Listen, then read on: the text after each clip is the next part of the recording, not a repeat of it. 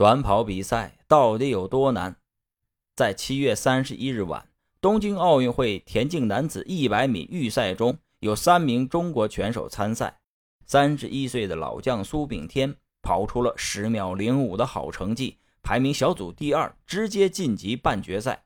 而另外两名选手谢震业和吴志强分别以十秒一六、十秒一八的成绩无缘半决赛。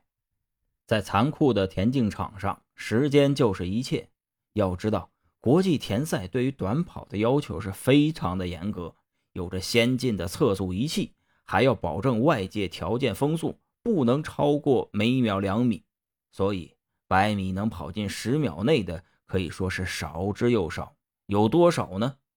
从1968年以来，全世界平均只有十个人每年能五十次跑进十秒内。可谓是亿万中无一，在历史中拥有能跑进十秒的运动员的国家只有二十二个。国内一百米短跑跑入十秒的一共也只有两位选手，他们分别是苏炳添和谢震业。让我们期待苏炳添能够取得更好的成绩。